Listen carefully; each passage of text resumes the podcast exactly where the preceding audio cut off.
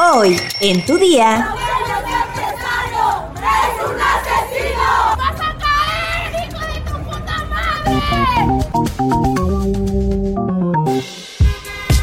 Tu día con el Universal. La información en tus oídos. En tus oídos. Hola, hoy es martes 8 de noviembre de 2022. Gracias por escuchar este podcast. Si te gusta, compártelo. Y a quien se lo compartas, dile, entérate. Metrópoli.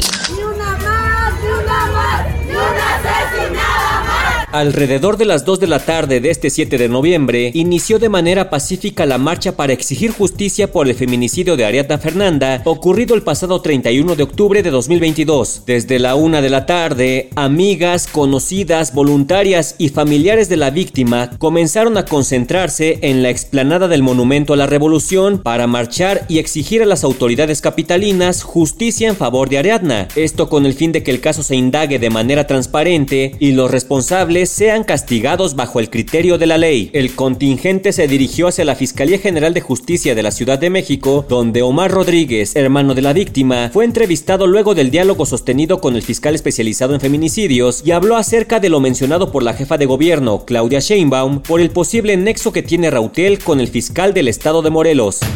¿Qué es lo que están solicitando las autoridades, sobre todo después de las declaraciones de la Fiscalía de Morelos donde victimizaron a Yo creo que es justicia y que el fiscal Uriel Carmona tiene consecuencias sus palabras. Se burló de todas de todas las mujeres.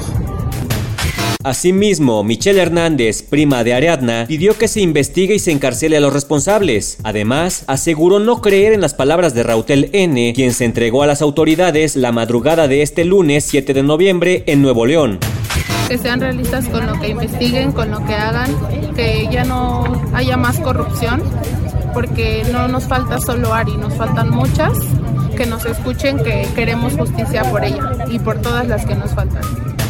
Rautel N y Vanessa N son los dos detenidos por este feminicidio. Ambos presuntamente serían pareja y eran amigos de Ariadna Fernanda, con quien convivieron en un departamento, propiedad de Rautel N en la colonia Roma. Rautel N fue entregado la noche de este lunes a las autoridades de la Fiscalía General de Justicia de la Ciudad de México. Minutos antes de las 20:30 horas, el hombre salió del edificio de la Fiscalía de Nuevo León a bordo de un convoy conformado por dos camionetas rumbo al aeropuerto con destino a la Ciudad de México México.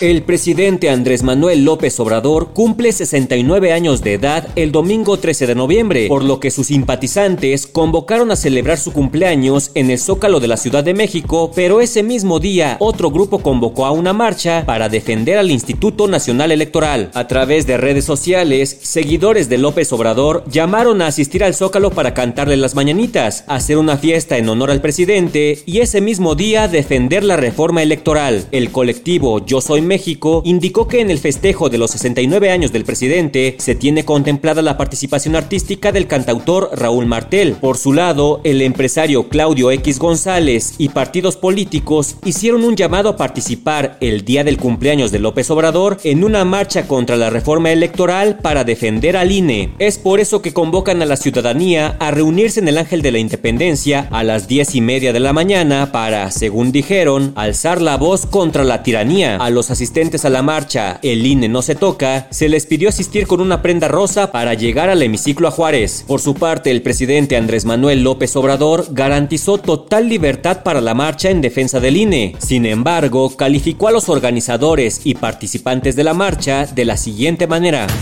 La gente que vaya, que sepa que esa es una marcha, una manifestación en contra de nosotros por la política que estamos llevando a cabo en favor del pueblo. Todos esos, aunque vayan a misa los domingos, no le tienen amor al pueblo. Y son racistas, en su mayoría, clasistas y muy hipócritas. O sea, que lo sepan, pues, que se sepa bien y que tampoco son demócratas.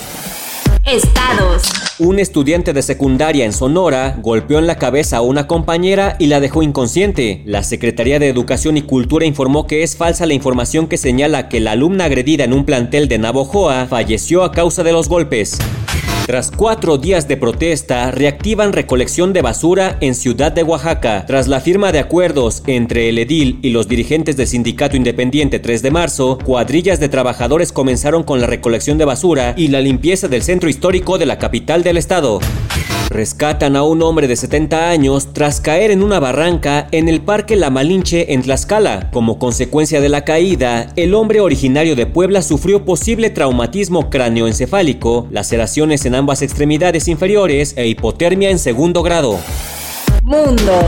El multimillonario Elon Musk, dueño de Twitter, llamó este lunes a los estadounidenses a través de esa red social a votar por los republicanos en las elecciones intermedias de este martes. A los votantes independientes, el poder compartido frena los peores excesos de ambos partidos, por lo que recomiendo votar por un Congreso republicano, dado que la presidencia es demócrata. Los demócratas o los republicanos duros nunca votan al otro bando, así que los votantes independientes son los que realmente deciden quién manda tuiteó Elon Musk en su propia red social. Mientras tanto, el presidente Joe Biden y el expresidente Donald Trump pelean por cada voto. El expresidente culpa al demócrata de hacer un pésimo trabajo, particularmente en el tema migratorio, mientras que el actual mandatario afirma que este martes está en juego la democracia del país.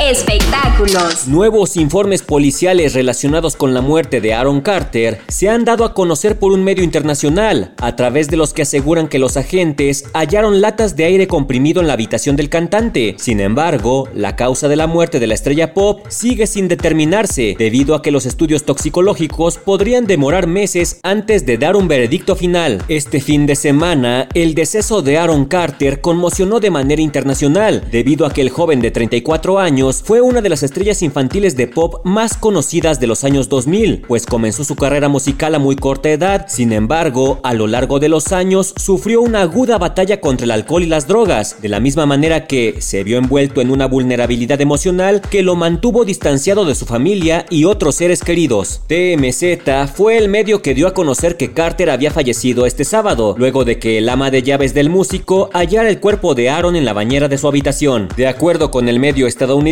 la última hora que se le vio con vida fueron las 2 de la mañana del sábado. El ama de llaves no supo nada de Aaron hasta la mañana siguiente cuando tocó la puerta de la habitación del cantante para preguntarle si deseaba café. En ese momento se percató que Zelda, la cachorra de Carter, se aferraba a la puerta escandalosamente, motivo por el que se alarmó y decidió entrar al cuarto, pero lamentablemente lo encontró sin signos vitales en la bañera. La policía cree que el cuerpo del artista llevaba varias horas dentro de la bañera debido a que percibieron un aroma de descomposición y el agua se había tornado de un color diferente al usual. Sin embargo, hasta ahora no se sabe la causa del deceso, debido a que en estos momentos llevan a cabo un examen toxicológico, el cual podría tardar meses antes de que arroje el motivo del fallecimiento, pero hasta el momento aseguran que en la habitación no encontraron una nota suicida ni ningún indicio que demuestre que el músico provocó su muerte. ¿Sabes qué puede cenar una persona con diabetes? Descúbrelo en nuestra sección menú en eluniversal.com.mx. Ya estás informado, pero sigue todas las redes sociales del Universal para estar actualizado. Comparte este podcast y mañana no te olvides de empezar tu día. Tu, día, con, el Universal. Tu día con el Universal. La información en tus oídos. En tus oídos.